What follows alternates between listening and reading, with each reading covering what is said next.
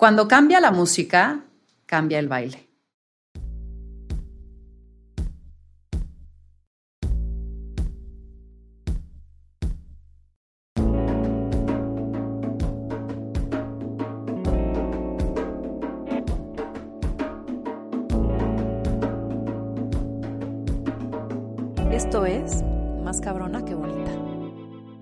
Bárbara es una entretenida narradora a la que todo le entusiasma. Un pájaro que migró contracorriente para instalarse hacia el norte volando de Argentina a México, con el oficio de contar historias de los demás sin saber que años después le tocaría relatar la suya. Transformadora de muros y barreras en cis, Bárbara se acerca al mundo como imparable. Y es que ha logrado cambiar leyes, flexibilizado normas, convirtiendo lo invisible en visible dándole un lugar a la discapacidad. Para Bárbara es importante jugar piedra libre por Luca y por todos sus compañeros, para lograr así un lugar más habitable e incluyente. Aficionada tejedora, amante de la información, mexicana por convicción, aunque con acento argentino, porque como dijo Chabela, los mexicanos nacemos donde se nos da la regalada gana. Bienvenida, Bárbara, es un enorme gusto tenerte aquí ah, no, quiero esa intro, o sea, es el mejor CV que, que he escuchado. ¿Quién es esa mujer? Lo tienes, lo tienes, lo vives. muchas gracias. A ti, muchas gracias por todo, todo el regalo que ya me diste de leer, de ver, de escuchar sobre ti. Y pues vamos a hacer este viaje al interior de Bárbara y vamos a empezar un poco aflojando el cuerpo con la sección de preguntas rápidas. Que aquí la idea es lo que te venga a la mente de forma concreta o breve, lo avientas sin filtros, ¿va? Va. Venga. ¿Cuál es tu lugar seguro? Wow. Em, mi cama. ¿Tu manía más grande? Desconfiar de mí misma. ¿En qué crees? En mi hermano Darío. ¿Cuál es una frase que te guste? Un gramo de hacer pesa más que un kilo de decir. ¿Qué es eso que no muchos saben sobre ti? Soy infinitamente insegura. Si pudieras cambiar una sola cosa en el mundo para mejorarlo, ¿qué sería? Lograr ponerle una dosis más de empatía a la humanidad. Eh, permitir que la gente tenga un gradito más de visión y ser un poco más empáticos. ¿Crees en la suerte? Sí, mucho. Si pudieras vivir en una película, ¿cuál elegirías?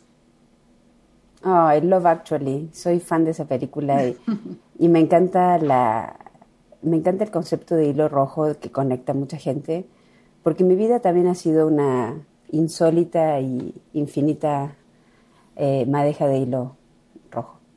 Mm. Si solo pudieras comer todos los días algo y nada más, ¿qué sería eso de lo que no te cansarías? de unas cosas, un, pan dulce que se llaman rosquillas, que hacen en mi pueblo, en la cumbre, eh, que están cubiertas con una especie de fondant blanco. Soy fanática y puedo morirme como Homero Simpson comiendo eso. ¿Tu olor favorito? Eh, la canela tu sensación preferida? Ah, eh, la sensación de dar. El, no sé cómo se llama esa sensación, pero el efecto de dar, ese momento en que entregas algo a alguien más, e, ese momento, ese instante, que no sé si tiene un nombre, pero esa es mi sensación favorita. ¿La palabra que más usas? Sí puedo. ¿Y el pensamiento que más te visita? Quiero ver a mi hijo parado alguna vez. ¿Soledad o compañía? Compañía. ¿Un buen consejo que te han dado? Ah, em, no hay periodistas sin suerte. siempre, siempre hay que mirar un poco alrededor y los periodistas siempre tenemos suerte. El peor defecto del ser humano. La maldad. Si existiera un Dios, que estuviera dispuesto a responderte lo que fuera, ¿cuál sería tu pregunta? Saber si estoy haciendo lo suficiente. con, con lo que soy para el momento en, que- en el que me tocó vivir. ¿Qué tan en serio te tomas la vida? Muchísimo. ¿no? Eh, dejo la piel todos los días en todo lo que hago, desde un huevo frito hasta una ley. O sea, soy muy intensa y muy, muy entregada a cada cosa que hago, si no, no la puedo hacer. ¿A qué suena el silencio? A miedo. ¿Qué es aquello que has vivido y que nadie se podría perder de experimentar? Ah, em, creo que ser madre. Yo sé que esto es binario y que no le pasa a la mitad más uno del planeta, pero es, es algo que, que me dio a entender por qué la humanidad llegó hasta donde llegó, por qué estamos donde estamos. Y es un gran motor que mueve el mundo, la verdad. No, no me lo... A todos aquellos que me dicen qué harías, yo le diría que sí, es, es un viaje inolvidable. ¿Cuál es para ti la ironía más grande? La gente que necesita ser muy vista no es vista por nadie. Que la gente que necesita más ayuda eh, no es ayudada por nadie. Terminamos, Bárbara, esta sección. Ay, como de Proust. Y, y eso que era para aflojar, estoy así con... Ya sé, a nosotros, tú así tensísima. Oye, a ver, ahora sí, vámonos capa por capa a conocer un poquito más de, de Bárbara. Eh, una mexicana muy mexicana. Tu llegada a México da para escribir una novela o para un posible encabezado del periódico Metro, porque pudo no haber salido tan bien. Ajá. Estabas en plena crisis en Argentina, una de tantas, pero en esta, una muy grave en la que no había ni papel para imprimir. Y ahí se abre entre la penumbra una oportunidad. ¿Cómo un cheque que tuviste que ir a recoger kilómetros de distancia fue literalmente tu boleto de entrada a México? Llévanos a ese momento. Ay, fue una locura. Eh, lo que voy a contar va a sonar como surrealista, pero es real. ¿no? En, en Argentina, en el 2001, eh, hubo una de las tantas crisis económicas, pero esta en particular fue brutal. Fue de tener una inflación del 100% semanal. Eh, llegamos a tener, sí, 1000% mensual en algunos momentos. Entonces, cuando hay una inflación de ese tamaño, el papel ya no, el, dinero ya no vale, era papel inservible. Eh, como se iba a producir una gran fuga de capitales, hicieron una cosa muy brutal en el sistema económico que fue el corralito bancario. Entonces cerraron todos los bancos, de un día para el otro. O sea, podías haber cobrado hoy tu quincena y mañana sábado vas al banco y está con una placa de acero. No podías ingresar a ningún cajero, sí, fue una cosa brutal. Entonces el que no tenía papel moneda no tenía nada. Eh, los, los estados, las distintas provincias, empezaron a armar unas pseudomonedas como los papelitos del el turista o de Monopoly, que es más moderno. Entonces tenías, en mi, en mi provincia, por ejemplo, estaban los secores, que eran de Córdoba, pero en Buenos Aires estaban los secacores, que eran de Buenos Aires, pero entre estados no se conocían las monedas, era una cosa brutal. No había papel para imprimir, no había electricidad, existía el club del trueque, porque ya no había dinero, entonces eh, habían unas como especie de tianguis, donde uno llevaba algo y alguien le daba otra cosa, como en la época de los aztecas, en el Zócalo. Entonces me acuerdo patente que yo tenía un flemón en una muela y no tenía para pagar el dentista, porque tampoco las obras sociales ni los seguros, estaba todo el sistema financiero cerrado. Entonces el dentista me dice, ¿y usted qué me puede dar? Y yo, eh, no sé, soy periodista. Ay, me dice, tengo un hijo que necesita que le escriban la tesis, así como a Yasmín. Eh, entonces le escribí la tesis porque yo tenía computadora y escribía rápido y más o menos en español. Entonces le hice la tesis a su hijo y con eso me arregló la muela. Así funcionaba. Entonces el dueño de la revista en la que yo trabajaba, que era una revista de negocios que se llama Todavía Mercado, eh, nos dijo a todos, bueno, tengo una semana porque esto se va a cerrar. Eh, lo primero que cortan las empresas es la publicidad, ya no hay papel, no podemos hacer revistas, o sea... Pero como tengo una semana, tienen ustedes internet para que vengan, impriman, bueno, no se pueden imprimir, pero puedan mandar currículums o escribir o lo que sea. Eh, y me acuerdo que empecé a mandarle, nada, un CV muy sencillo desde Alaska hasta Bolivia, porque dije, a un medio local no, porque nadie me va a poder pagar, pero si escribo por alguien afuera me pueden mandar dinero. Y recuerdo que el primero que me contestó fue Roberto Morán de Expansión. Entonces me dije, ay, qué bueno, porque estoy muy entusiasta, qué bueno, de Argentina, y yo no tan bueno, eh, porque justo quiero hacer una nota para Expansión que hable sobre cómo las empresas mexicanas subsisten sin efectivo como hace Bimbo para pagar a los empleados o para comprar harina, o como hace, no sé, FEMSA que eh, en botella de Coca-Cola para, no sé, para comprar agua o para pagar los servicios. Entonces hice ese artículo, le expliqué un poco lo que era el corralito. Eh, era, ya, había, ya era el 2002, iba a ser el mundial, y en esa época una cervecera muy grande de Brasil que se llama Brahma y que después fue H, eh, AB InBev Internacional, compró Quilmes, que era la cerveza mundialista argentina. Entonces salieron un par de notas de, curiosidad. Terminando eso, me dice, bueno, déme tu cuenta bancaria si te deposito. Le dije, Roberto, no fui clara en la primera nota, no hay bancos. Si me mandas, nunca voy a ver ese dinero. Eh, entonces me dice, no, pero ¿cómo no puede ser que no haya bancos? Le dije, te juro que es así de grave pero no pasa nada, le dije, yo hice un trabajo y aparecí en otro país y está todo muy bien. No, no, me dice, tengo una opción, acabamos de ganar la licitación para hacer la revista Vuelo, que era la revista InFlight de Mexicana de Aviación, en paz descanse. Eh, entonces parte del acuerdo con ellos es boletos liberados. Entonces vente y lo cobras acá. Entonces le dije, Roberto, perdón que te cuente mi historia personal, pero vivo a 800 kilómetros de Seiza y no sé ni cómo voy a llegar a Seiza. Eh, me dice, bueno, ahí no te puedo ayudar, pero llegando a México está todo cubierto. Le dije, es que esa es otra, no tengo ni para tomarme un taxi del aeropuerto de México a donde tenga que ir. Te vamos a estar esperando. Me dice, mira, el paquete es así. Hay un boleto, llegas a México, va a haber una persona esperándote en el aeropuerto, te llevamos a un hotel en la zona rosa y luego te llevamos a la editorial y te pagan. Entonces vuelvo a mi pueblo, yo, estaba en la ciudad, pero soy de un pueblo muy pequeñito que se llama La Cumbre. Entonces vuelvo al pueblo y le aviso a mi mamá, le dije, mamá, me tiene que prestar usted unos dineros que yo sabía que en la azucarera en mi casa había, para poder irme a Buenos Aires porque me invitaron a ir a México a un lugar de una revista y me van a ir a buscar al aeropuerto, me pagan y me llevan un hotel. Y me dice, mamá, estás totalmente loca. Y yo, ¿cómo? Me dice, no sabes lo que es trata de blancas, esas cosas no te suenan. Le dije, nada, pero ¿cómo va a ser eso? Zona rosa. Zona rosa, hotel, gratis, boleto. Le dije, no, pero, me dice, ¿usted conoce la revista? No, le dije, nunca la vi. ¿Y usted conoce al señor Morán este? No. ¿Y, se va a ir igual? Le dije, sí, me voy a ir igual. Entre estar acá y allá veo. ¿Cuántos años tenías? Eh, 25. Dije, de última, sí, eh, no estaba tan chica.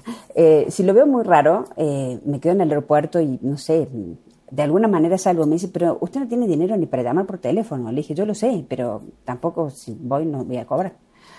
El caso es que sí, hace un volado total, sin escuchar a mi mamá, por suerte. llegué a México y estaba Roberto con un cartelito que decía Bárbara Anderson. Me llevó al Hotel Misión, Zona Rosa, dejé los tiliches ahí y me llevó a Expansión. Expansión estaba, está todavía en la Avenida Constituyentes, acababan de mudarse. Entonces estaban todos amontonados como en un solo espacio, le llamaban el plan afgano. Y me acuerdo perfecto eh, que lo que más me impactó fue el ruido de la impresora. Era de, ese ruido me suena, yo hacía seis meses que no escuchaba, shk, shk. Era una cosa de, y veo lo que imprimen, imprimían nada, una casetilla, le dije, ¿gastan papel en eso? Yo no lo gastaría, me lo puedo llevar así, es un papel. Eh, el caso es que me pagaron, eh, era muy poquito dinero, no sé, eran 300 dólares me parece, o 200, muy poquito. Y, mm, pero yo hacía el cálculo porque el dólar estaba por las nubes, era, no sé, un millón de pesos argentinos por un dólar. Y yo decía, soy Gardel. O sea, y me imaginaba todo lo que iba a pagar, iba a pagar la renta, tenía, me había comprado un auto usado en 8.000 cuotas y le iba a poder pagar una cuota. Eh, y Javier Martínez Steines, que era el director en esa época, me invitó a comer y me vio con Amber y me dice, ¿no has pensado en venirte a México? Le dije, no, no, conozco nada de México, la verdad. No, pues tenemos vacante el puesto de editora adjunto de Roberto. Y dije, pero es que yo no soy editora, nunca edité otros. Ah, me dice, pero es bien fácil. Eh, le dije, pero aparte no conozco de los negocios en México. Yo conozco los negocios de Argentina y te sirvo allá. Me dice, pero tampoco es tan difícil. ¿eh? Acá, con que conozcas a 10 empresarios, ya conociste todo México, cosa que todavía se mantiene. Dije, ¿en serio? Pero es que yo no, me dice, vas a tener a cargo, no sé, 30 personas. Le dije, es que yo nunca tuve nadie a cargo, no, yo soy reportera raza de calle de grabadora. Me dice, no es tan difícil, ¿eh? Y yo decía, ¿sería una cámara oculta? ¿Saldría en un programa de Televisa insólito? El caso es que me dice, bueno, hagamos una cosa, vuélvase usted a su país, tan fantástico, eh, yo le mando una oferta laboral y si le hace sentido viene y probamos tres meses, que es lo que dura un boleto abierto y un permiso de turista turista trabajante. Si a usted le funciona y se queda, y si no, seguimos con esta cosa golondrina de ir y venir y cobrar en efectivo. Eh, el caso es que llegué, nada, no sé, creo que fue un 12 de... Fue antes de no, fue después de las fiestas patrias, un 18 de septiembre. Y me quedé hasta hoy, llevo 22 años, cumplo 22 años. Eh, no me pude ir más, o sea, me fascinó y me encantó y, y sí me pareció fácil y al poco tiempo Roberto recibió una oferta del financiero y se fue y me tocó ser editora general de una revista que yo no sabía que hacía 50 años que no había tenido una editora mujer. Nada, me dio todo. Y al escuchar esta experiencia y unas cuantas tuyas más aventuras que, que, de pronto también he leído, no sé, parece que, que no pensabas o no te tomabas tan en serio las posibles consecuencias, ¿no? y me, me, hace preguntarte, justo, cuando, cuando estás ahí, en medio de algo en lo que mucho puede salir mal, ¿qué pasa por tu cabeza? ¿Tienes planes B? ¿No piensas que las cosas pueden salir mal? ¿Qué te hace caer bien parada en esos momentos y qué pasa por tu cabeza? Soy una optimista compulsiva, ¿eh? soy la del siempre la mitad del vaso lleno que llegas al desierto y decís, wow, arena, vamos a hacer arena.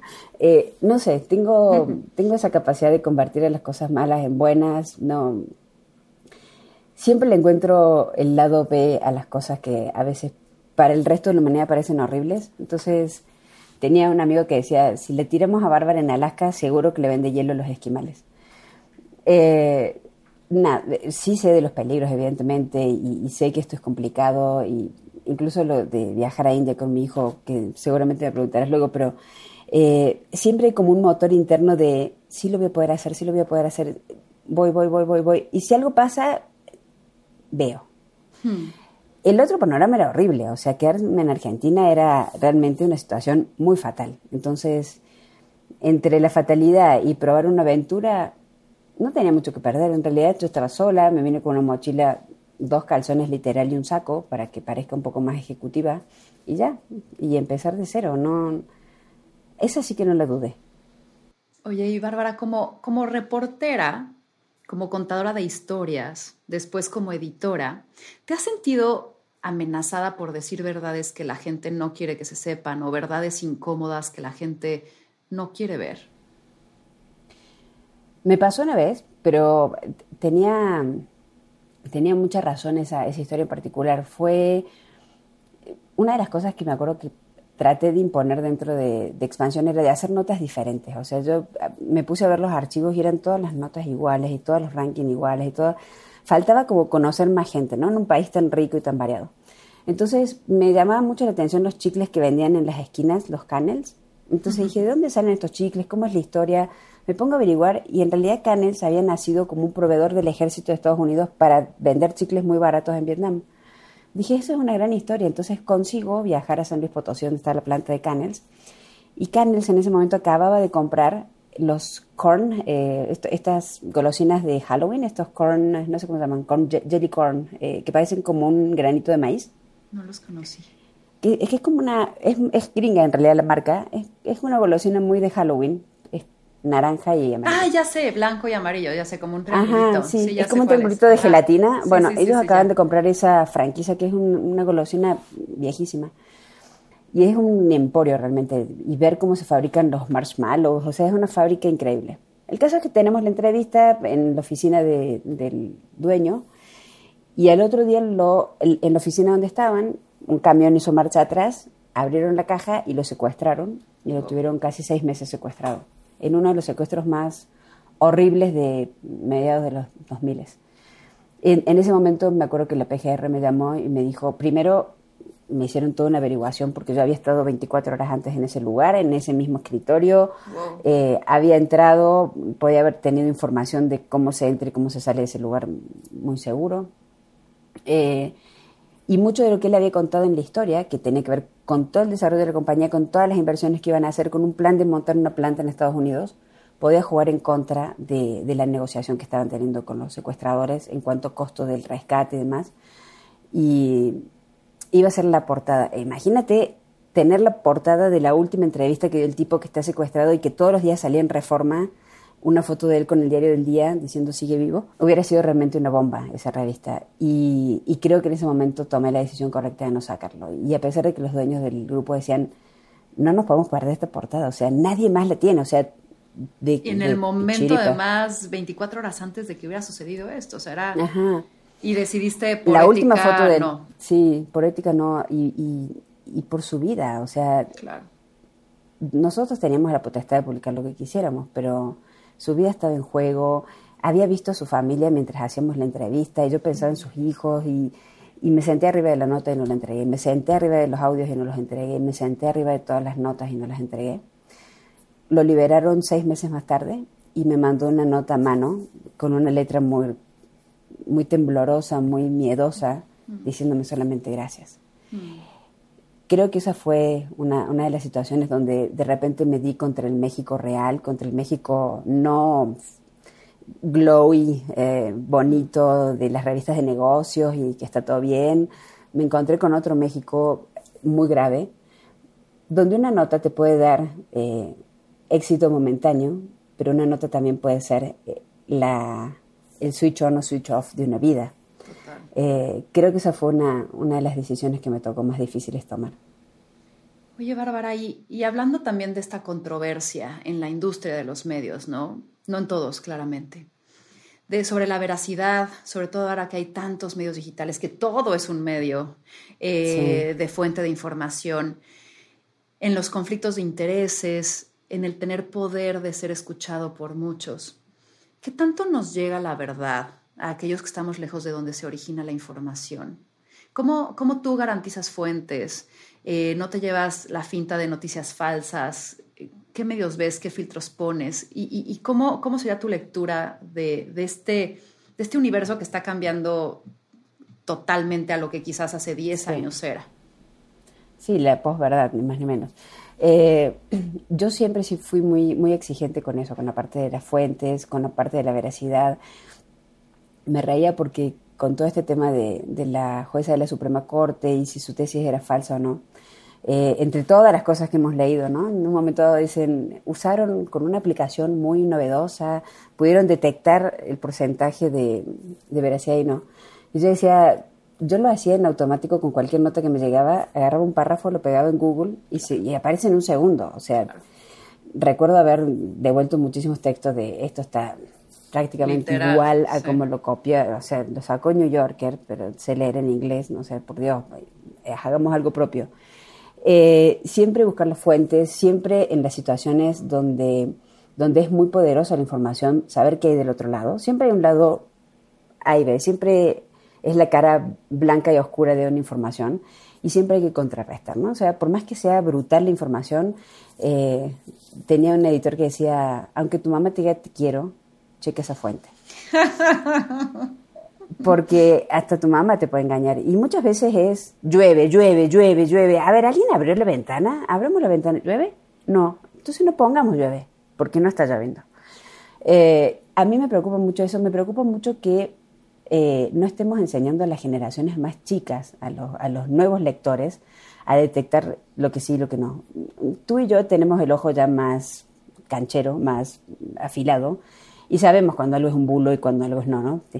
Estudios dicen que la dieta keto te pone el pelo más güero, y no, o sea, tiene todos los ingredientes para que sea un bulo pero la gente más joven no. Entonces creo que hay una, hay una necesidad y hay una necesidad como de alfabetizar en cómo detectar las cosas correctas de las que no, porque también es binario y también puede costarte tu vida y también puede costarte tu prestigio, puede costarte muchas cosas meterte en este tipo de cosas. Hoy justamente leía estos retos de TikTok y demás. Eh, hay ocho chicos internados aquí en México por un reto de TikTok de quién se duerme último tomando clonazepam, tomando Valium. Entonces toman No. 8, 9, 10, 12 pastillas y se quedan grabando a ver cuál es el último que se duerme. Y están intoxicados. O sea, esos chicos en algún momento eh, faltó el filtro de entender que eso es un bulo, que eso está mal, que, un, que es un neurosupresor. eh, y aún así ir a la farmacia y comprarme un Valium de, como si fuera venta libre, un producto de, de uso psiquiátrico y tirármelo como si fueran caramelos. Eso es lo que me preocupa. Me preocupa de que en esta velocidad y en esta necesidad de Uber informar y de cada vez tener más y más y más y ser, eh, ser de cierta manera como eh, rehenes del clic y del, y del posición de SEO en Google y demás, eh, no estamos siendo del todo responsables con lo que estamos publicando, del todo realistas. Yo ahora tengo un sitio de noticias sobre discapacidad. Eh, es el primer sitio de noticias que es accesible, lo cual también es importante, pero me llegan permanentemente notas tal cual, así, ¿no? ahora con una nueva técnica se puede, con una ecografía, determinar si un bebé tiene Asperger o no. Y yo así, pero a ver, entendemos que el Asperger es una condición neurodiversa que tiene que ver con el crecimiento de un chico. Si todavía es un feto, no hay manera que pueda saber si tiene Asperger. No, bueno, pero acá dice que de la Universidad de Denver. O sea, ¿alguien sabe si existe la Universidad de Denver? Entren a la Universidad de Denver, busquen los papers de la Universidad de Denver, eh, busquen en qué momento se detecta Asperger en una persona antes de poner nada. Bueno, pero levantamos esta nota, le trae todo el mundo, es trending topic. No me importa que sea trending topic es un bulo. O sea... y, el wow va hacia la repercusión que eso puede tener y las decisiones que quizás que alguien que lo lea puede generar, ¿no? Y, no te estás imaginando hasta dónde puede olear tu acción. Sí, yo prefiero menos clics, pero, pero sí ser eh, muy fajado a que tiene que ser verdad y tiene que ser útil y tiene que servirme para algo. Si no sirve para nada y si pongo la nota de la serpiente de las ocho cabezas, que es la que más están viendo en todo el mundo, pero la verdad es que prefiero no ponerlo. Oye, fuiste editora mujer en Grupo de Expansión. Sí. 50 años que no había habido nadie. Cuéntame de ese momento en donde te sientas por primera vez en esa silla. ¿Hay síndrome del impostor? ¿Hay seducción del poder? ¿Hay miedo? Ay, bueno, el síndrome del impostor vive conmigo toda la vida, o sea, es, my brother. Eh, lo tengo siempre. Eh, sí, sí hubo un poco de eso, hubo un poco de miedo, hubo un poco de, de gaslighting, de así de, ¿qué vas a ver esta vieja? De, si, este es un mundo de hombres, o sea, y aparte sí, si nos remontamos al 2003, 2004, eh, digo, tú eres un bicho raro en esa época, pero casi no llevamos mujeres. una de las cosas fue crear el ranking de las mujeres más poderosas, fue un invento nuestro en ese momento. Eh, que el ranking de los 10 emprendedores del año fuera con un poco de balance, porque si no siempre era puro emprendedor hombre. Eh, sí un poco de, miedo al principio, pero, pero creo que lo logramos suplir con muchísima creatividad. Entonces, una de las claves era, no hay noticias malas, no hay, no hay ideas malas, lo que necesitamos son caras nuevas. Yo ya estoy harta de ver slimes, eh, zambranos, eh, siempre son los mismos balleres. Vamos con caras nuevas y habíamos inventado un eslogan, era muy, muy bonito, que decía, todas las noticias pueden ser noticias de negocios. Dije, pensemos en eso, o sea, tengamos eso en mente. Eh, y entonces le dije, bueno, todas las noticias pueden ser noticias de negocios. Y eso fue como, un, como una oleada fresca. Y empezamos a hacer notas como los Tigres del Norte. O sea, ¿cómo es el negocio de los Tigres del Norte? Un grupo, un grupo norteño que solamente aparecía en las revistas de estas revistas muy baratas de, de, chismes o en la revista del gráfico, el diario del gráfico, pero realmente hay un negocio de atrás. Detrás de todo hay un negocio. Entonces empezamos a encontrarle estas cosas del negocio del fútbol. Nunca habíamos hecho periodismo deportivo, eh, sí, periodismo de negocios del deporte. Empezamos a verlo de los clubes, empezamos y, empezó a tener como una vibra, no digo más femenina, pero un poco más creativa. Entonces eso me quitó la presión del traje, de solamente entrevistar a cierto tipo de gerentes, en cierto tipo de C-suites, en cierto tipo de empresas. Lo hice en cierta manera para refugiarme en lugares donde me siento más cómoda, pero funcionó. ¿E hiciste algo de manera consciente que dio pie a que más mujeres pudieran estar en esa silla después de ti? Yo supongo que sí, justo ahora hay otra mujer. Ahora asumió el año pasado la, segunda mujer en la historia. Digo, han pasado ya 60 años de la revista. Eh, pero, pero sí se abrió y, y me tocó a mí particularmente contratar a muchas periodistas mujeres. Eh, muchas, muchas de las periodistas que hoy eh, son columnistas de negocios o que inventamos una revista de finanzas personales que no existía, no existía el concepto de finanzas personales, una revista llamada Dinero Inteligente. Y, eh, me acuerdo que acababa de llegar una becaria que era Regina Reyes Heroles y era el único eh, espacio que tenía. Le dije, mira, no sé si sabes o no de finanzas personales, vas a tener una editora a cargo, pero es un tema nuevo el que nos vamos a meter. Y hoy es la especialidad de Regina, Regina ha publicado libros y es la máster en ese tema. Eh, prácticamente teníamos como la mayoría de, mujeres, y, eso también le daba una frescura en muchas áreas, en fotografía, en infografías, en diseño.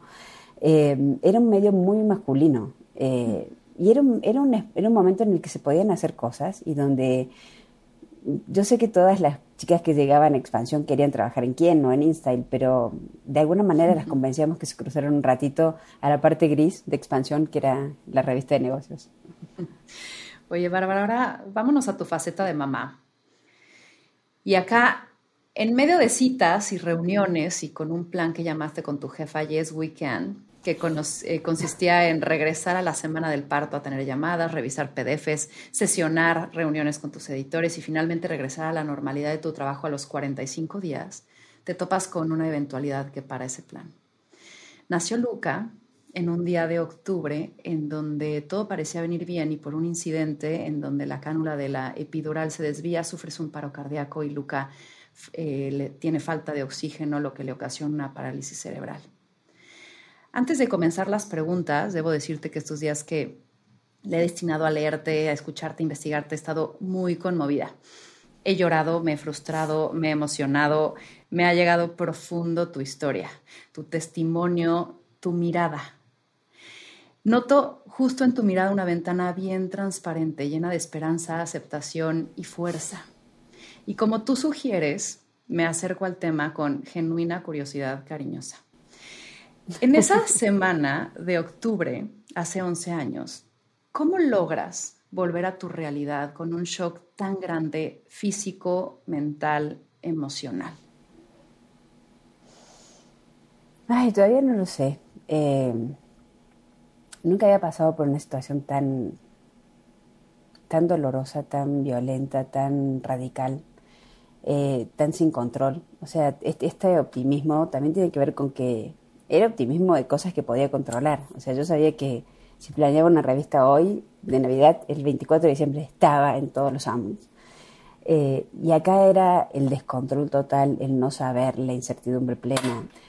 Esa cosa que también es muy romántica, ¿no? De la maternidad perfecta, la escena de la madre así, toda amamantando, sin nada, de, el amor y que está todo perfecto y, que no existe eso, ¿no? Eh, eh, no, no saber qué hacer. Primero no tenía dimensión de lo grave que era. O sea, yo, yo me sentía mal, pero ni siquiera sabía, si hubiera sabido lo mal que estaba, iba a estar la historia, creo que hubiera estado peor. Eh, me culpaba muchísimo de lo que había pasado, me sentía muy, muy culpable y eso también era una sensación de que una cosa es tener siendo el postor y otra es el sentimiento de culpa de convertirte en medio en asesina.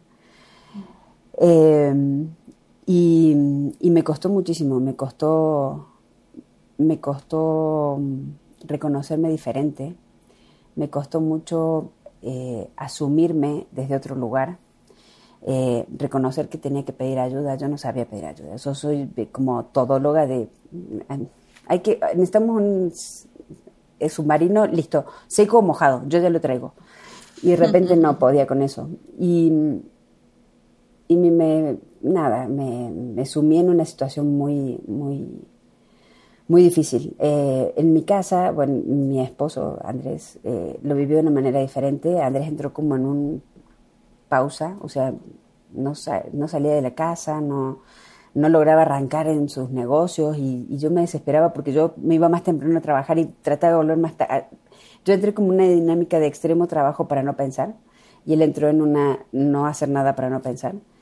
Em, hasta que en un momento sí tuve que, tuve que darme cuenta de que lo que tenía era lo que había. O sea, yo todavía seguía esperando el milagro de me voy a despertar mañana y, todo esto fue un sueño. Y, voy a tener un bebé como lo de las películas que me va a mirar.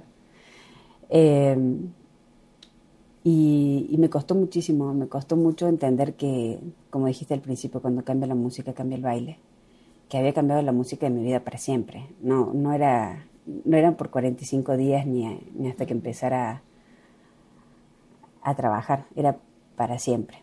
Y, y creo que cruzar esa tormenta, por supuesto no agradezco la discapacidad de Lucas para nada, ni, ni, se la deseo a nadie, pero, pero sí me devolvió a la orilla, porque es como si te agarra una, como si te agarra una ola y te revuelca y te manda al medio del mar y vuelves como, como un alga.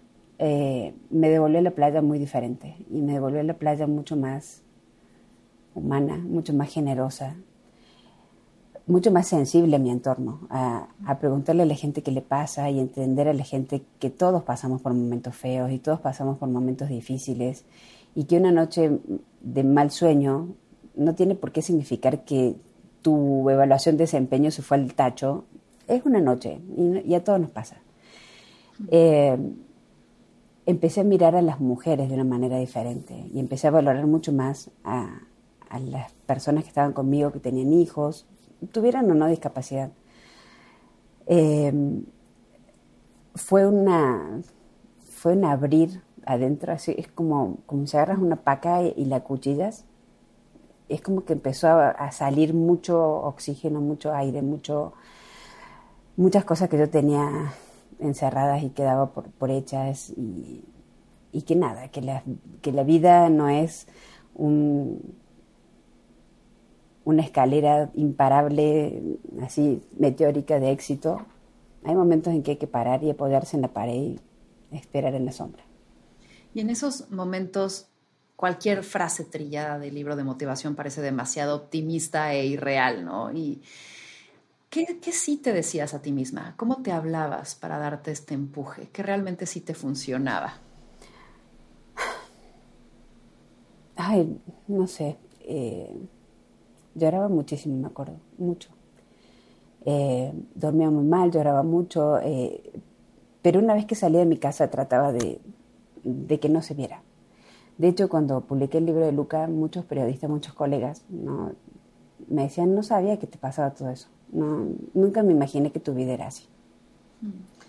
Eh, durante mucho tiempo, y creo que gracias al libro se lo debo, mi vida ocurría dentro de mi casa y nada más. Y y había una Bárbara profesional periodista que entrevistaba a Ana Victoria en, Milenio y otra Bárbara en su casa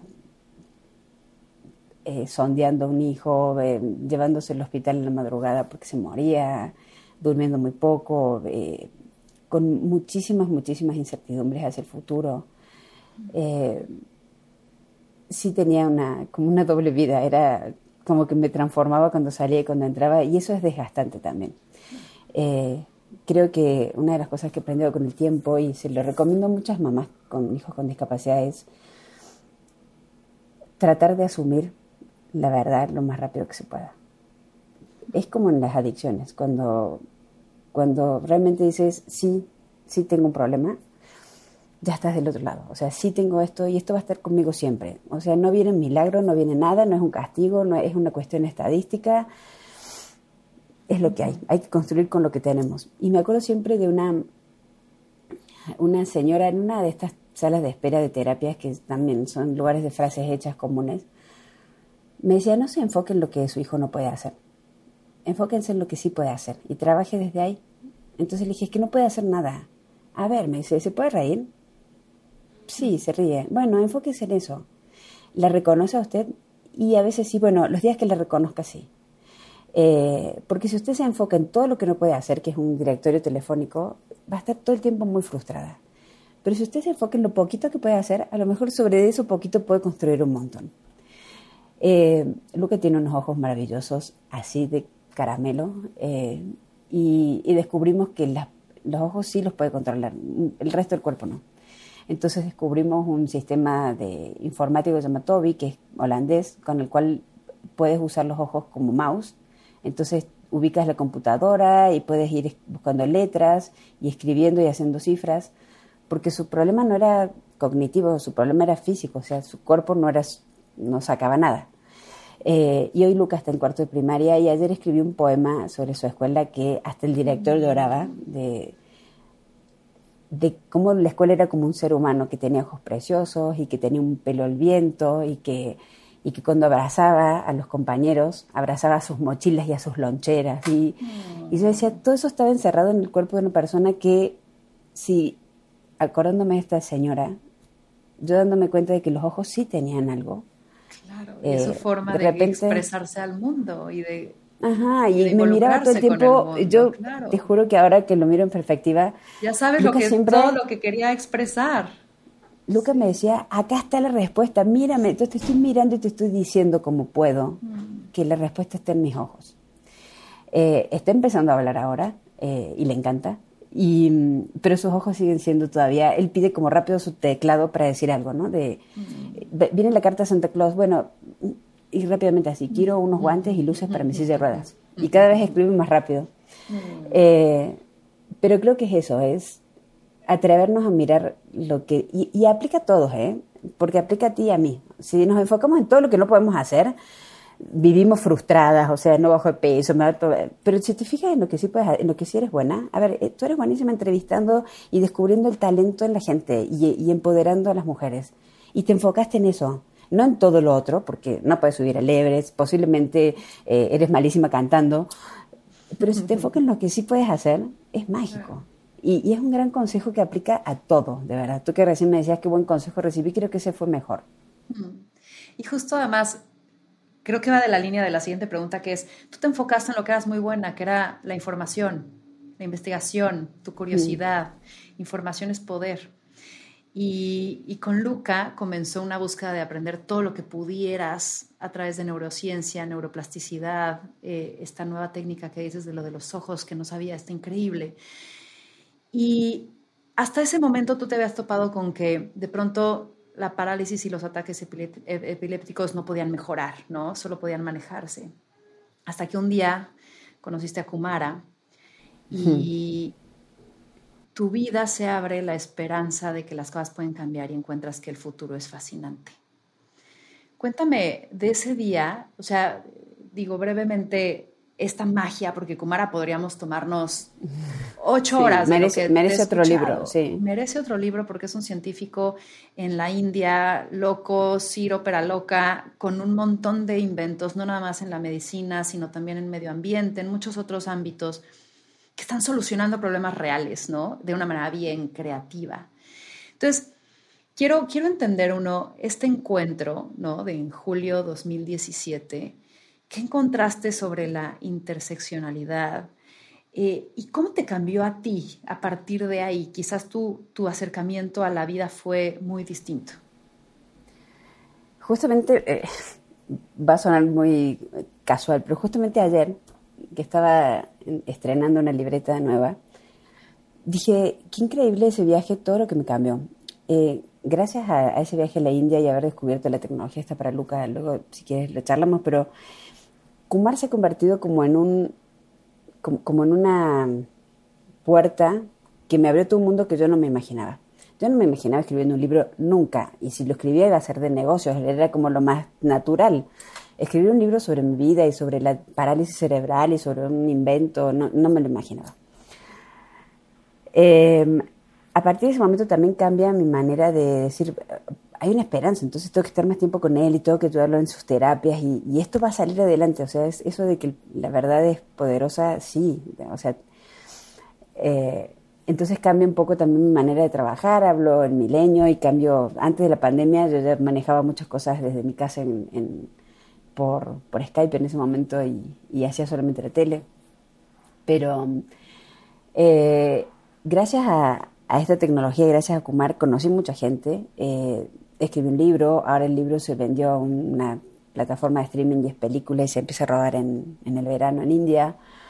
Em, escribí un segundo libro que también tiene que ver sobre discapacidad, pero de repente descubrí que no había casi información sobre la discapacidad y había muy poca, eso que decías recién, ¿no? De muy, poca profundidad en, en, los artículos y en las notas sobre discapacidad, cuando hay muchísima tecnología, sobre todo en el mundo, que, que es muy fácil y muy barata de traer a México.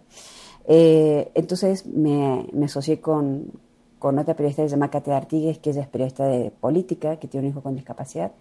Y le propuse hacer un sitio de noticias. Le dije, hagamos un sitio de noticias que sea accesible, que todo el mundo lo pueda ver, donde hagamos periodismo profundo, de verdad, así como yo haría una portada de expansión, pero sobre discapacidad porque no lo hay.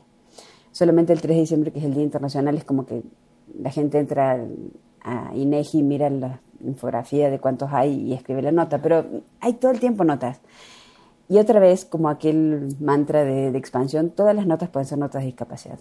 desde la entrega de los Oscars, que ganó Coda, y encima el Oscar lo entrega esta eh, Liza Minnelli en silla de ruedas, o los Paralímpicos, o, los Golden Globes, ¿no? Que, de repente también, la historia de Pinocho, aunque parezca una tontera, tiene que ver con la discapacidad.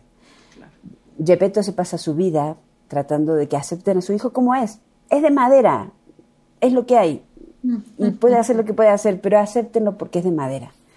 Eh, y es lo que nos pasa a todos los padres que tenemos hijos con discapacidad. Nos pasamos la vida peleándonos para que los acepten en las escuelas, en los hospitales, en las obras sociales, en los juegos, que los inviten a los cumpleaños. Les inventamos cosas para que su mundo sea un poco más amplio. Eh, entonces, todo tiene que ver con eso y, la verdad es que ese viaje me cambió porque me abrió todo un panorama muy nuevo de, de eso. Y ahora me encanta escribir libros. ¿Qué tal? Yo. Oye, Bárbara, para que nos escuche, o sea, nos entiendan lo que nos escuchan. Eh, porque este, este hombre, y, que además alimentó tu curiosidad, y creo que le da muchas posibilidades a muchas personas más. Tiene este método de Saitotron, que, o sea, no, no hay suficientes palabras para todo lo que logra. Cuéntanos un poco de qué va, ¿no? Y qué tecnología, mm. cómo funciona esta máquina eh, con su base de magnetismo y vibraciones, y sobre todo qué logra, ¿no? Y qué esperanza nos da a muchas personas. El Cytotron es un dispositivo así como muy parecido a un resonador magnético, pero menos aparatoso. O sea, es como un lavarropa largo, para hacerlo más gráfico, así de estos redondos, eh, donde entra el cuerpo entero. Y lo que maneja Kumar, que es físico y es matemático y es ingeniero en biociencias, es aprovechar el, magnetismo y, la, por ejemplo, la resonancia magnética se llama así porque lo que hace es vibrar sobre el cuerpo y como somos mucha agua y los átomos de hidrógeno se mueven muy rápido, ese movimiento de la patita del hidrógeno vuelve a una pantalla y hace un dibujo de tu cuerpo. Esa es una resonancia magnética. Entonces él que estuvo en el equipo original que crearon la resonancia magnética, dijo, a ver, si somos capaces de mover atómicamente el cuerpo, tenemos que ser capaces de poder comunicarnos. O sea, y, empieza una cosa que yo no conocía que era tan importante en el cuerpo como las proteínas. Las proteínas deciden todo sobre nosotros. ¿Qué comemos, cómo comemos, cómo asimilamos, cómo no asimilamos? Una proteína que se pone boba y alimenta además una célula que no, se, que no para de reproducirse genera un tumor es la P51, la proteína 51. Eh, entonces lo que él dice es, si logramos comunicarnos con el cuerpo y si logramos comunicarnos atómicamente con las proteínas del cuerpo, podemos resetear cosas, ¿no? Podemos dar indicaciones. Entonces una de sus primeras ideas fue resetear las proteínas que permiten la regeneración de tejidos, de tejidos que generalmente no se regeneran como los cartílagos, y logró que crecieran. O sea, manda una señal durante una hora, te pones en este aparato y, hay una señal magnética muy profunda, indoloras, nada, ni ruido hace, y con una, con una frecuencia de entre FM y AM de radio. Y lo que hace es llegar hasta la proteína, resetearla, hacer switch on, switch off, y para que esa proteína lo que haga es regenerar tejido. Cuando logró hacer eso, sobre todo con cartílagos y con con huesos, en el caso de, hay, hay un cierto síndrome de las personas que no sueldan los huesos, eh, dijo, bueno, pero si puedo regenerar tejido, también puedo degenerar tejido. Entonces, si a la P51 le aviso que deje de alimentar a esta célula, esta célula va a dejar de recibir azúcar en cantidades impresionantes y agua y lo que sea, y oxígeno, y, y va a dejar de hacer su mitosis, que es subdividirse, y el tumor se queda como quieto, porque falta alimento, se encapsula y se suicida, que se llama apoptosis. Sin meter radiaciones, sin nada, meter nada. de daño adicional. No, es como si estuviéramos con, es como si las proteínas les pusieran unos auriculares y le dijeran, vas a escuchar como en un concierto que vibra a una frecuencia, o sea, vibra si tu cuerpo solo que a una frecuencia adecuada. Entonces la proteína dice, ah, ok, ok, eh, tengo que ir para allá, sí, para allá, no para acá, para allá. Eh, Está loquísimo, loquísimo. Está loquísimo, pero Porque, sí existe y funciona. Y, además la, la, razón de cómo él piensa, de la interseccionalidad que tú decías, ¿no? De cómo tomo un conocimiento, lo reto y lo uso quizás en otro ámbito y lo combino y creo algo nuevo, ¿no? Para solucionar un problema nuevo. ingeniero eh, electromecánico también, ¿no? Entonces el tipo dice, el cuerpo humano es una caja de electricidad, somos agua y electricidad, punto. Entonces, vamos a hacer de cuenta que todo el cuerpo es agua y electricidad. ¿Cuál es el switch de on, el switch off? ¿Cuál es la batería? ¿Dónde están los el, voltaje? Una de las primeras cosas que logró hacer fue medir el voltaje que hay fuera y dentro de la célula. Esto que conocemos por osmosis, ¿no? que la célula entra y sale. En realidad, esa osmosis se produce por tensión de, de, potencia de electricidad. Entonces, una célula con cáncer es muy bajita su potencia, entonces le permite ingresar mucha comida y oxígeno. Entonces dice, si yo logro medir una célula que mide, te voy a decir una tontera, ¿no? 30 megahertz, esa célula es cancerosa porque está muy debilitada y su poro está muy abierto y va a entrar mucha comida y la P51 va a estar como loca trabajando ahí.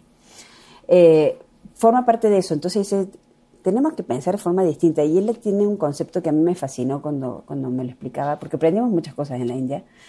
Decían, una cosa son las enfermedades y otras cosas son las, eh, los desórdenes. ¿no? Entonces dice, llamar al cáncer una enfermedad está mal, porque las enfermedades son cosas de afuera que entran en mi cuerpo. Entonces, el SARS-CoV-2 es una enfermedad, un virus, entra el virus en mi cuerpo y me, y me enferma. Pero en realidad el cáncer es una célula que no paró nunca de reproducirse. Entonces, una célula que se reproduce de manera desordenada genera un tumor. Pero en realidad yo no me contagio. Las enfermedades son contagiosas. El cáncer no se contagia. Eh, la diabetes no es una enfermedad para él, es un desorden. El páncreas de repente deja de eh, sintetizar el azúcar. Pero es un problema del páncreas, es un desorden de un órgano de tu cuerpo, no es una, algo que, te contagiaste. ¿Y cualquier desorden se puede ordenar, según él? Exacto, ese es su concepto. Entonces, para las enfermedades están los antibióticos, que incluso él dijo, ese fue uno de los grandes inventos, pero el señor Fleming tendría que haber visto a los agro, a, la gente de agro que 100 años antes usaban los hongos para cuidar las cosechas, ¿no? Pero bueno, llegó el antibiótico. Para las, para las infecciones hay antibióticos, ha crecido mucho la parte para las enfermedades. Para lo otro, hay que solamente ordenar, hay que mandarle las señales al cuerpo de que se ordene. Entonces decía, y es su, su gran proyecto de vida, tiene que ver con el hígado. El hígado es, el, es como el laboratorio del cuerpo y produce todos los elementos de la tabla periódica, todos. Entonces decía, en algún momento tenemos que dejar de consumir eh, o vitaminas o medicinas o suplementos, solamente mandándole la indicación a tu cuerpo de que genere más vitamina D. Eso. O sea, tenemos la farmacia adentro y no lo sabíamos. Sí, me dice, hay dos, hay dos órganos que son maravillosos del cuerpo. Uno es el hígado, que es el laboratorio, y otro es el vaso, que es como, como, la, como el cementerio, a donde puedes ir a comprar piezas usadas. Entonces, todo lo que te falta en el cuerpo, eh, el cuerpo lo busca en el vaso. El vaso es como el lugar donde encontrás una lamparita que no tenía, em, este pedazo de pintura que me faltaba. Es un gran reservorio de basura celular que le sirve al resto del cuerpo. Entonces, dice, entendiendo esos dos conceptos, o sea, nuestro cuerpo es perfecto, o sea, tiene la capacidad de arreglarse a sí mismo, solamente que a veces se desordena y hay que decirle que vuelva a su camino. Qué sorprendente. Ahora, nada fascinante. Escuchas todo esto y, sé que lo has dicho en otras entrevistas de por qué no, por no se democratiza, por qué no el cáncer ya, ya tiene una cura, por qué de pronto hay tantos padecimientos que, que, que no se sanan o que no muchos tienen acceso a eso.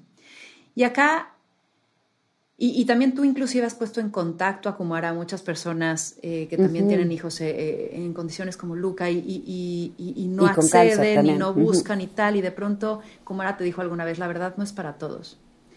¿Por qué para ti sí fue, Bárbara? No sé, yo, yo a ver, para mí era mi última Coca-Cola del desierto. Ya todo el mundo me había dicho que no, siempre. No va a ser nada nunca. Y de repente que alguien me diga, si usted se anima a probar, va a ser el primer niño, pero si usted se anima y yo de nada a probar, claro, me animo. O sea, de nada en Argentina a un sueldo en México, claro que me animo. Em,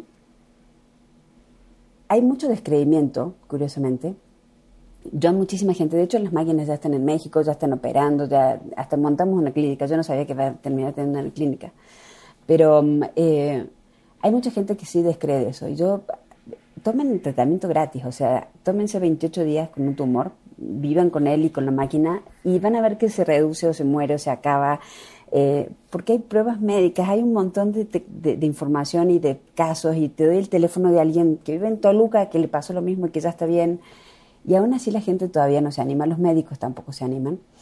Y, y Kumar me decía, cuando fue el resonador magnético también, el resonador magnético es de finales de los 60 y recién a finales de los 70, principios de los 80 empezó a ser aceptado, porque la gente decía, no, esto es una mentira, o sea, en serio que voy a entrar a un lugar y que por vibración me van a dibujar, para eso están los rayos X. Eh, y, tardó muchísimo en aceptarse eso que parecía que era tóxico y, y, cuántas vidas se han salvado gracias a la resonancia magnética. Creo que, y, él también tenía una frase que es maravillosa, decía, la ciencia ficción solamente es ciencia con timing. Eh, hay cosas que no nos imaginamos, pero que ocurren. O sea, veíamos los sónicos y decían, ay, ¿cómo van a hablar por así? No, claro. personas. Un avión, o sea, un avión. ¿Quién se hubiera pensado que íbamos a volar? O sea, y eso es algo que forma parte de nuestra vida de cotidiana hoy. Entonces, a veces es una cuestión de timing y, y, de, y de tiempos y de y la verdad es que esto no es, no es una cuestión de creo o no, es una cuestión científica. Y cuando me lo explicaba científicamente, yo decía... Te hacía lógica. Wow, o sea, ¿cómo no se le ocurrió a nadie antes? Y bueno, así pasan las cosas también. O sea, ¿cómo no se le ocurrió a nadie la bombita eléctrica? Bueno, a Edison o a Tesla, ya no sé quién de los dos. alguno de los dos se le ocurrió antes.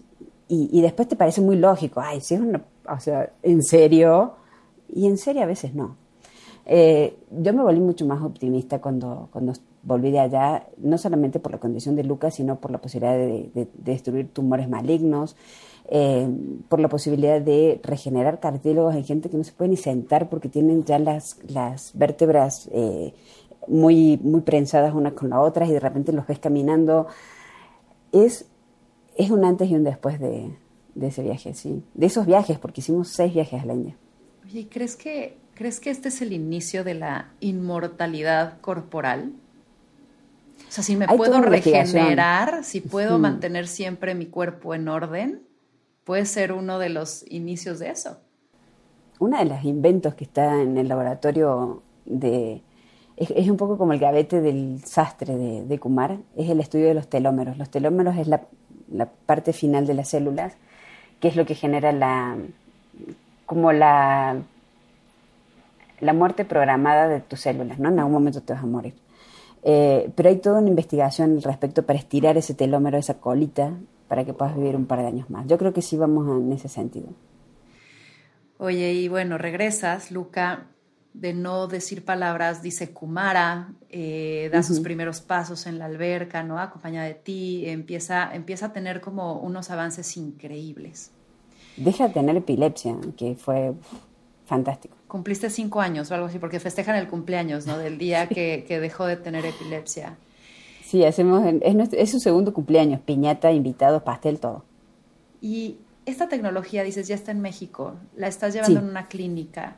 ¿Dónde la encontramos? Igual nada más un paréntesis para quien no La clínica se llama Kumar. Em, no sé cómo es su página web.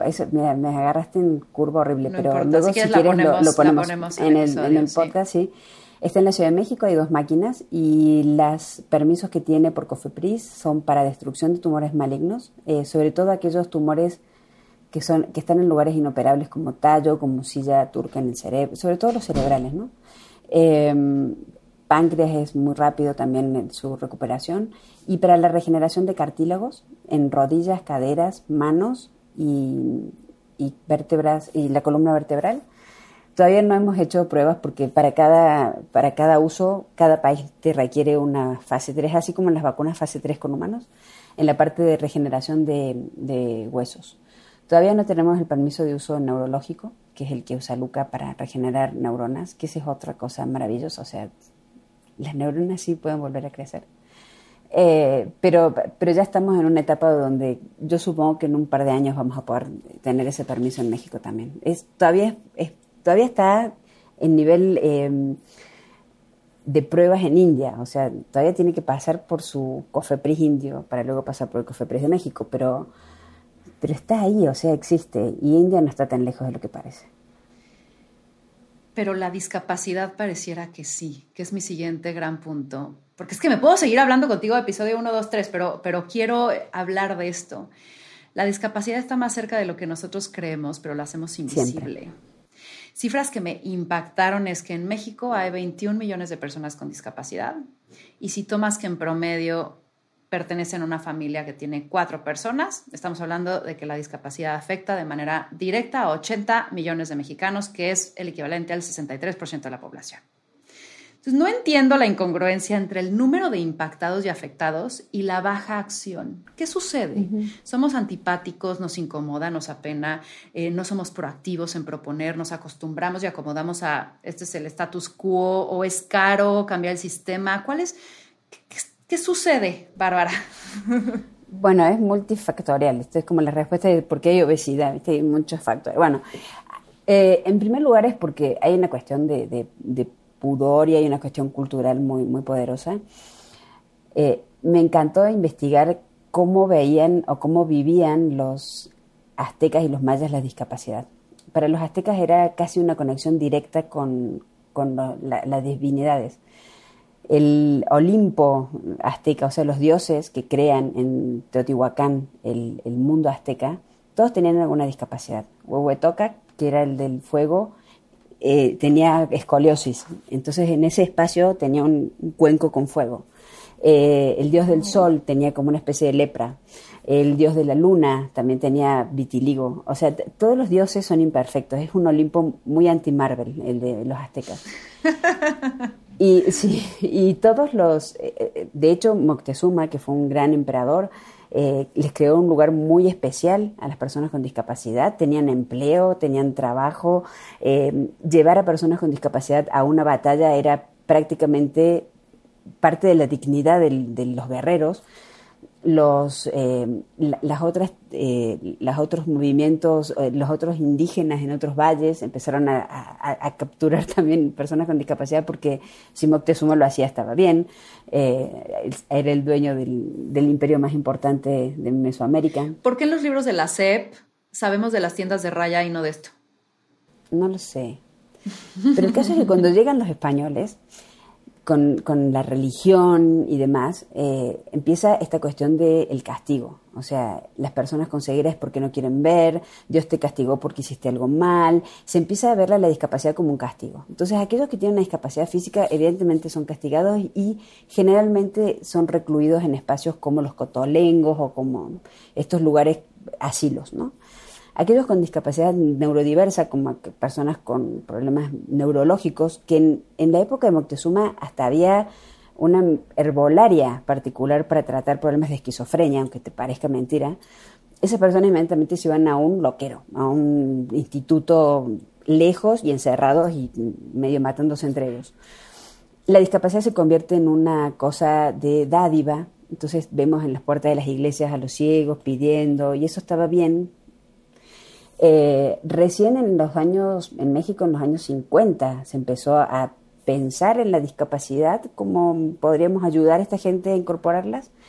Eh, recién en los años 60, con la aparición de una activista muy importante que fue Gaby Brimer, se empieza a pensar en la educación para todos. Antes estaban los chicos con discapacidad en estos centros de, atención y el resto de los chicos no, tenían no compartían las mismas escuelas. Todavía no, pero en esa época empezó. Eh, incluso hubo un instituto eugenésico en México. Esto que nos parece muy lejano, muy de los nazis, de la raza pura, existía en México un instituto eugenésico de la perfección mexicana. De, esto es la autoridad, esto es gente cucha, no forma parte de la mexicanidad. Estoy, hablando de los 50, ¿eh? no te estoy hablando del el siglo XIX. Y, y todo eso ha generado también una cuestión de de pensar en la de pensar en las personas con discapacidad desde el punto de vista médico, o sea, cómo les ayudo, cómo les las opero y cómo les cambio y cómo les agrego y no se piensa en los, derechos de las personas. Todos los humanos, todas las personas tenemos derecho a todo, no importa en el envase en que estemos. Eh, el envase es otra cosa. Eh, y debemos a México el Tratado de Derechos Humanos más maravilloso que hay en el mundo, que es la Convención Internacional de los Derechos de las Personas con Discapacidad, que lo escribió Gilberto Rincón Gallardo, una persona increíble que de la manera en la que hoy atienden a las personas y, abren los derechos a las personas con discapacidad en Japón, Australia, Nueva Zelanda, España, es gracias a un mexicano. Y eso fue en 2007, tampoco hace tanto. Em, creo que nos olvidamos de eso en México. Eh, lo que la convención prácticamente pone sobre la mesa es la discapacidad no es una enfermedad, la discapacidad es una condición de vida. Y las personas con discapacidad no son las que tienen que cambiar, es el entorno. El problema está en las barreras y no está en la persona. Si yo tengo una discapacidad visual no es mi problema. El problema es que eh, mi entorno no está preparado para aceptarme. Ajá. Entonces, es una visión muchísimo más humana, eh, donde los derechos son para todos. La Constitución mexicana dice todos los mexicanos tenemos derecho a educación, salud y, no hay un asterisco al pie que diga aplica restricciones. Es para todos. Entonces, a ver cómo se las ingenian para que sea para todos, porque sí es para todos.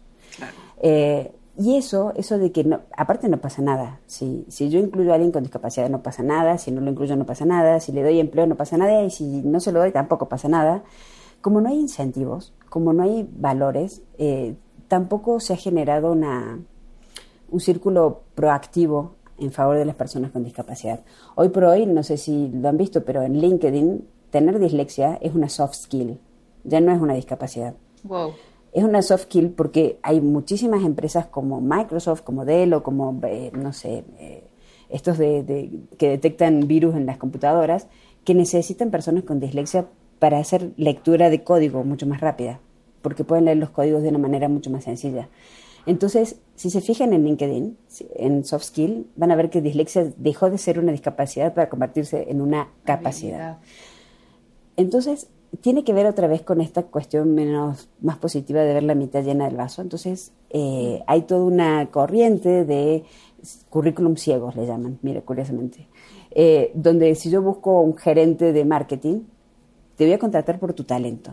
Y en ese currículum yo voy a poner, yo soy la mejor en marketing en la comarca, pero no voy a poner ni mi sexo, ni mi nombre, ni mi código postal, que también es muy discriminador, ni si tengo alguna condición de vida, una discapacidad y me vas a contratar por lo que sé, no por mi envase. A Stephen Hawking lo pusieron en, Harvard, en Oxford, perdón, eh, por su capacidad, no por el envase que tenía, porque si hubiera por el envase iba un cotolengo a 21 años, ajá, eh, y se le cayó por suerte el ombligo en Londres y no en Chiapas, porque nos hubiéramos perdido muchísima información sobre física. Y tiene que ver con eso, y tiene que ver con que todas las personas con discapacidad tienen capacidades. No, no, tu discapacidad no te tiene que condicionar a que puedas hacer otras cosas. Ahora estamos escuchando un podcast. Los podcasts se los debemos a la discapacidad. En los años 20, cuando recién empezó el fonógrafo y la RCA Victor en Nueva York, donde tú estás, eh, Helen Keller había montado su escuela y su instituto para enseñar braille a las personas con discapacidad visual, pero los niños, los que eran menores de 5 años, no podían contar. El braille, para los que no lo conocen, es un sistema de puntitos, de seis puntitos, que puestos de distinta manera arman un abecedario. Pero los chicos no saben contar, entonces como no pueden contar los puntitos, no pueden leer.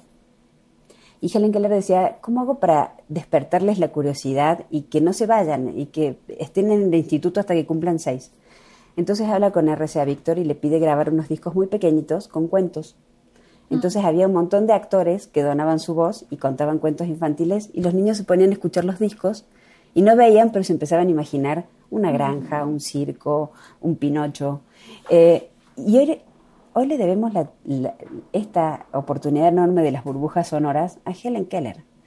Eh, el hecho de que me haya mandado tu productor un mail se lo debemos a una persona con discapacidad.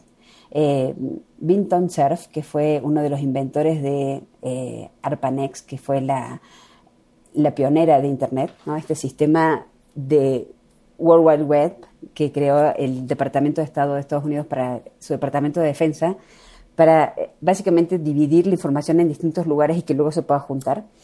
Eh, la hizo Victor Cerf, que es Benton Cerf, perdón, que es que también tiene sordera, es sordo y su esposa también la conoció en un instituto y dijo, yo voy a estar encerrado en el Pentágono meses trabajando, no me voy a poder comunicar con mi mujer. ¿Qué tal si uso este sistema que estoy inventando de ARPANEX para que yo le pueda mandar a ella un mensaje de un punto a otro en una cajita digital.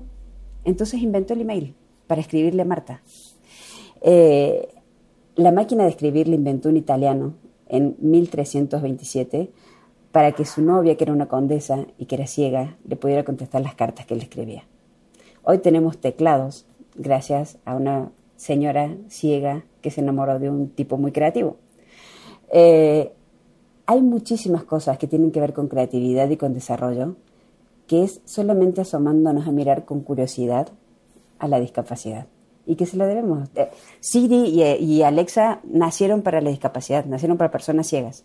Para que yo llegue a mi casa domótica y diga luces, calor, radio, y ahora lo usa todo el mundo. La, se llama el efecto rampa, no sé si lo conoces. Se llama, em, durante el, cuando terminó la guerra de Vietnam, muchos de los soldados volvieron con discapacidades, sobre todo usuarios de silla de ruedas. Entonces hubo un grupo de alumnos, 5 o 6, que se anotan en Stanford y entran a la universidad. Pero se dan cuenta que la universidad no era accesible, que pura escalera, mm, no había rampas. Entonces exigen a la universidad, allá se puede, acá no, pero exigieron que le pusieran rampas. Y como eran estudiantes y como eran muy nerds, dice vamos a hacer el estudio de las rampas. Entonces la rampa, nosotros somos cinco y las usamos, pero ¿cuántos más las usan? Entonces se dieron cuenta que era 10 veces superior el uso de la rampa porque había mucha gente en patineta, en patín del diablo, en patines, mamás con carriolas, eh, directivos de la universidad que venían con sus maletas con rueditas. Entonces, haces algo para una porción chiquitita de la población y el efecto es para todos. Y eso en cosas, en cosas muy específicas y técnicas y tácticas, pero también decías, o sea, un niño que entre a un salón otorga muchísimo a un salón de, otros niños que quizás no habían visto esa realidad. Y tú, tú escribes dos publicaciones hasta ahora, porque seguro vienen más. Tienes dos libros que abordan la discapacidad. El primero, eh, Los dos hemisferios de Luca, donde de manera muy íntima cuentas tu experiencia como mamá de Luca y tu acercamiento a la discapacidad. Y en el segundo, que es Invisibles, Justo relatas la historia de 24 personas con discapacidad que alcanzan sus sueños. 12 de ellos mujeres, 12 hombres, 12 que nacieron con discapacidad, 12 que la adquirieron.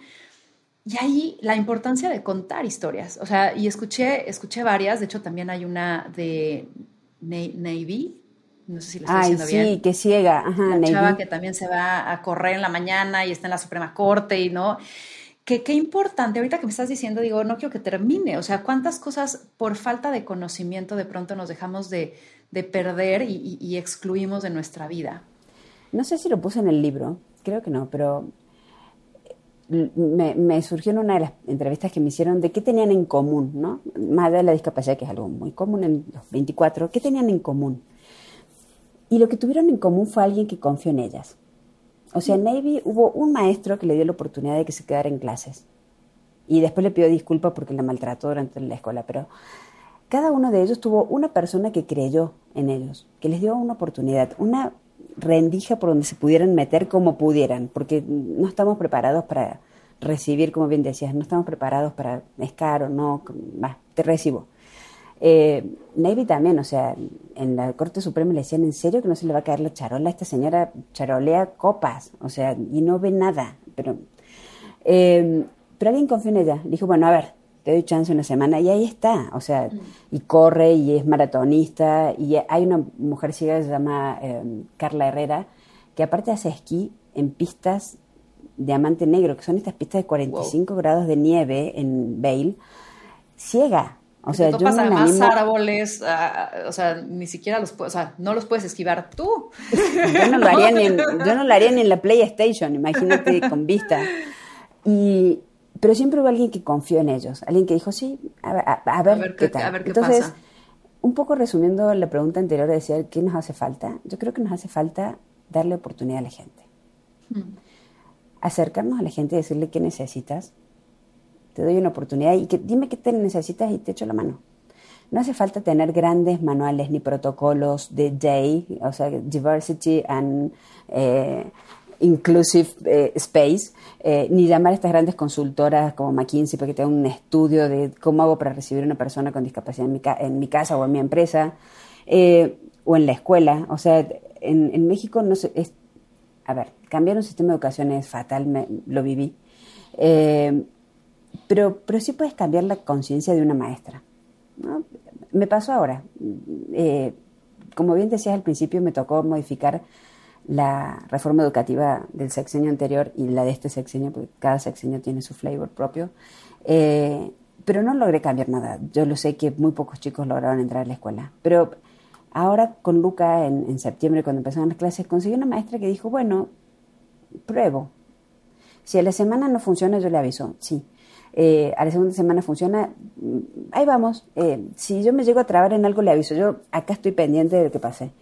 Eh, me llamaron en diciembre, tenemos que hablar con usted. Entonces dije, Andrés, bueno, ya se nos acabó la beca, fueron tres meses de felicidad.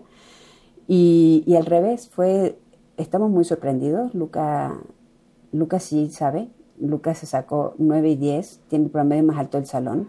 Nos cuesta revisar la evaluación de Luca porque nos parece mentira de que este chico que lo hace con los ojos tenga mejor nota de los otros que no tienen ningún problema con ninguna parte de su cuerpo.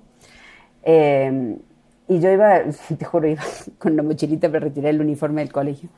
Eh, y, ella se sorprendió, es, la primera, es el primer chico con discapacidad que recibe la escuela en 52 años que tiene el colegio. Y ahora... ¿Qué, colegio es? Habrá que saber quién es. Se llama Colegio Romera, en, en mm. Polanco. Eh, y lo hicieron como una cuestión de, bueno, es como trae a su hermano y vive cerca, bueno, vamos a probar. Y ahora es, eh, es muy buen alumno y va a participar de unas Olimpiadas y demás. Eh, creo que, creo que es eso, creo que es animarnos a, a, ver cómo te ayudo. Los bancos, los bancos son inaccesibles, pero a veces es una cuestión de sentido común. A ver, si no puedes firmar, ¿qué puedes hacer? Ah, usa los ojos, perfecto. Vamos a ver cómo hacemos. Con los ojos, hagas tic y firmes.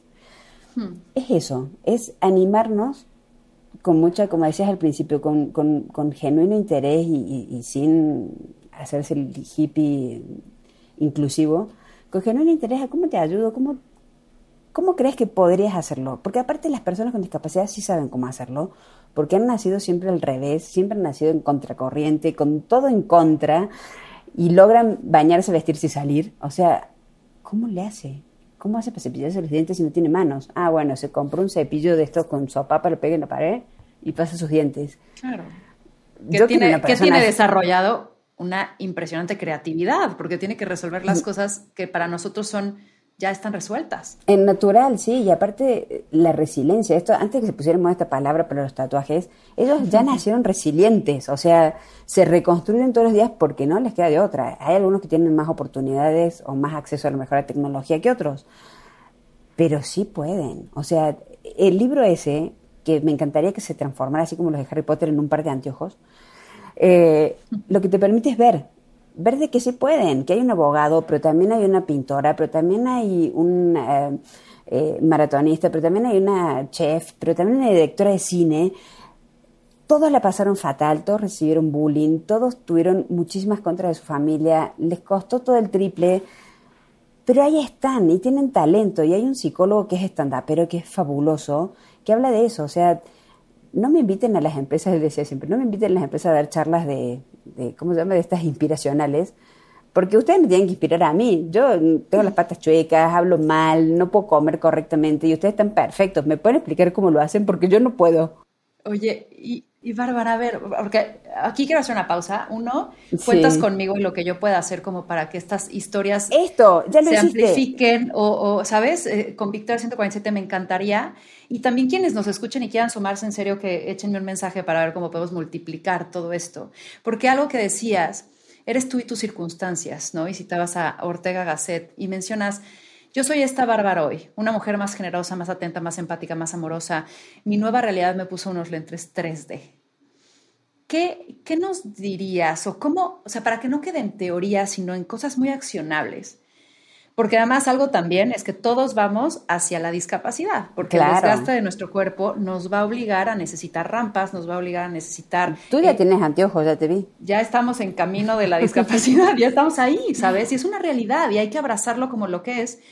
¿Qué dirías para que cada uno de nosotros avance sin esperar que el gobierno lo haga o en una institución, sino que entre todos podamos avanzar y evolucionar hacia allá? Mira, eh, y creo que hacemos como un círculo y volvemos al principio a tu, a tu cuestionario Proust más corto, pero eh, es, ejercitar el, músculo de la empatía. Yo vivo en una colonia, la acabo de nombrar porque vivo acá en Polanco, eh, donde uno, uno, esperaría que hubiera más información, más educación, más, más cosmopolita, ¿no? Y todavía el día de hoy, si recorro con la silla de ruedas el camellón de Horacio que todos conocen, eh, hay muchas madres que le dicen a sus hijos, no lo mires. No, no, lo mires. Y yo, ¿por qué no lo va a mirar? O sea, inmediatamente lo volvió a Luca invisible, ¿no? Esta cosa de pudor, de si lo miras se va a sentir mal. Inmediatamente le echo una colcha encima de, así de esa silla de Marvel, de, ah, no se ve más, ya no existe la silla de ruedas. Eh, creo que tiene que ser al revés, tiene que ser como cada uno de nosotros de, ¿cómo te ayudo? O sea, lo dijiste hasta por una cuestión de estadísticas. Todos estamos a un brazo de distancia de la discapacidad, todos. Tú seguramente tienes o un tío, una tía, o tus padres, o tu pareja, o un hijo, o alguien muy cercano con alguna discapacidad. Y ojo, no son solamente las discapacidades visibles, la mayor parte de las discapacidades no se ven. La principal discapacidad en este país es la depresión ya es considerada una discapacidad, es una enfermedad discapacitante, te impide hacer cosas de manera normal y no nos animamos a las personas con depresión a preguntarles cómo te ayudo, qué necesitas, eh, ¿en, qué te en qué te sirve, o sea, cómo hacemos flexible tu chamba para no perder el talento de Ana Victoria, sabiendo que Ana Victoria hay días en los que se siente muy triste y hay días en los que no quiere salir de su casa. Pero yo no quiero perder el 100% de Ana Victoria porque un día se sienta triste, porque forma parte de su condición y de su salud mental.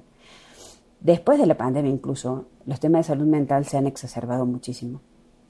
Pero creo que pasa por eso. O sea, no somos, no tenemos conciencia del poder de cambio que tenemos cada uno de nosotros. Que una maestra que se llama Mistere me haya dicho en septiembre que sí a Luca, me cambió la vida a mí, a los cuatro de esta casa, a los 14 del salón, a los 18 maestros y a los 500 alumnos de la escuela. Luca hoy es, no digo un fenómeno, pero todo el mundo va, lo saluda, lo conocen, le atan la perra de la escuela, le silla, lo sacan a pasear. Eh, ya el colegio en el próximo ciclo va a recibir más chicos con discapacidad. Entonces el poder multiplicador de Mistere llegó a 500 personas. Entonces que mm. entendamos que cada cosa que podamos hacer, Ana Victoria, que me dio este espacio maravilloso de su tiempo y de, su cariño para contar esto, hoy le estamos abriendo las orejas a muchísima gente.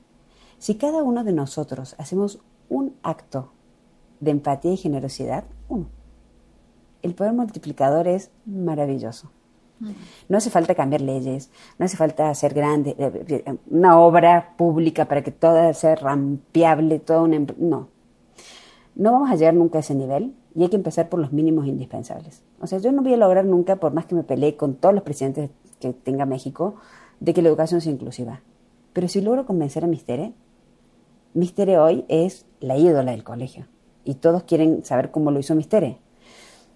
Creo que esos pequeños cambios, y así si, si uno analiza, así han empezado los grandes movimientos, ¿no? Los grandes movimientos de la comunidad afroamericana en Estados Unidos, la comunidad LGTB, los grandes movimientos empezaron por una persona, por Harvey Milk, que se paró en un lugar y dijo, existo, hola. Y hoy tenemos a la cuestión del... hay marchas de orgullo que hay, o sea, esto que no te imaginarías como lo del avión. Eh, hay gente que se tenía que esconder porque quería personas que parecía que no era correcto querer y hoy ya está muy normalizado y hasta se ve bien que una empresa contrate a personas con diversidad sexual me encantaría que pase lo mismo con esto. O sea, es solamente cada uno de nosotros haciendo un acto de generosidad y de apoyo a otra persona. En donde estén, o sea, si estamos, nos está escuchando en empleo bancario, es que le abra la cuenta a una persona con discapacidad que no puede, no, es imposible en este país. A una enfermera que, que no, no les dé el avión, eh, a, una, a un sacerdote también, que tenga la empatía de acercarse a alguien con discapacidad y, darle su, comunión más cerca, porque no se puede mover. Y, lo que decías, también desde el lugar correcto, o sea, no desde un te doy tu moneda, estás afuera de la iglesia, sino es, oye, tu habilidad que, de escucha o de no distracción, porque, porque no puedes ver, pero eres buenísimo en armado en serie por justamente eso, o por contestar este call centers ¿Sabes? O sea, no es como que ay, estoy haciendo el favor, es como nos estamos haciendo el favor, ¿no? Y creo que ese es el approach mucho más escalable. Hay una anécdota buenísima de Nissan en Aguas Calientes, que es una gran armadora de vehículos japoneses. El área de pintura de las armadoras es muy ruidosa, porque son unas máquinas que echan pintura con mucho ruido. Y nadie soporta Entonces tenían, ahí. claro, y tenían que ponerse unos cascos impresionantes. Entonces dijeron, bueno, vamos a contratar sordos.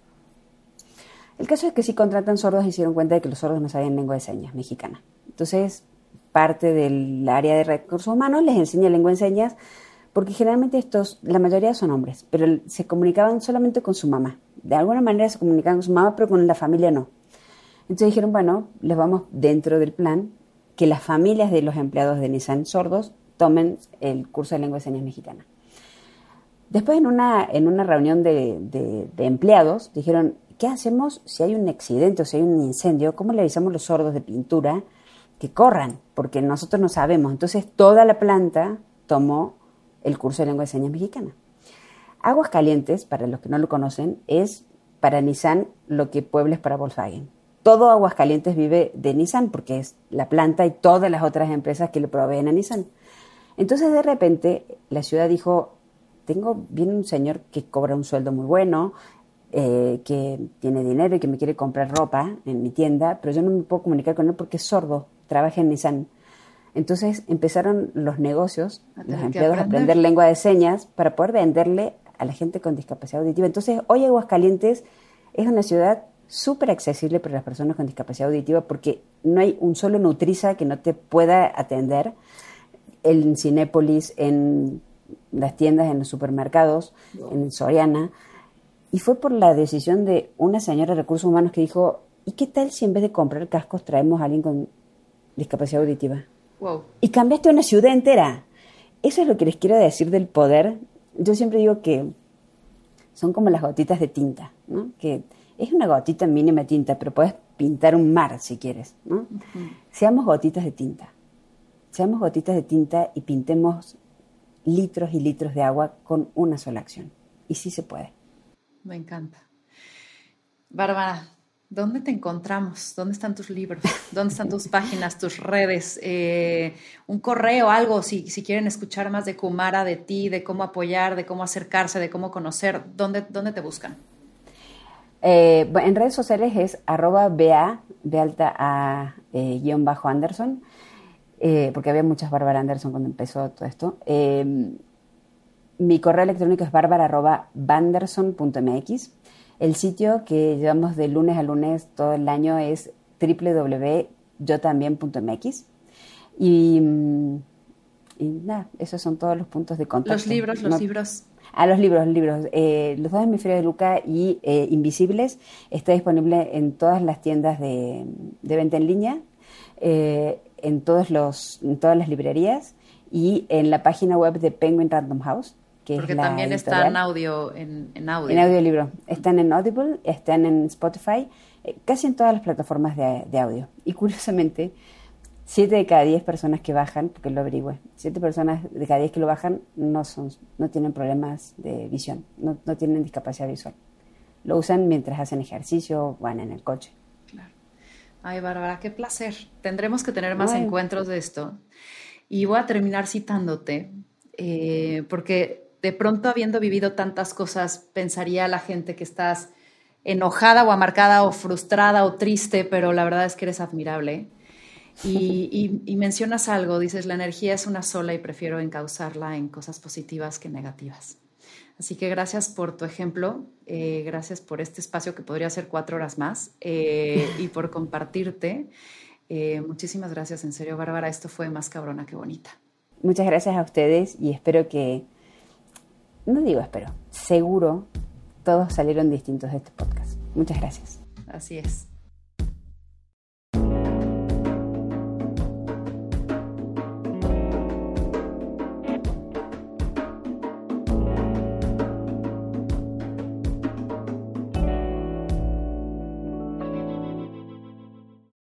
Y si estás disfrutando de este episodio, recomienda Más Cabrona que Bonita a tus amigos, a tu familia y en tus redes sociales. Sígueme en Instagram en arroba más.cabrona.que.bonita y escríbeme. Me encantará leerte.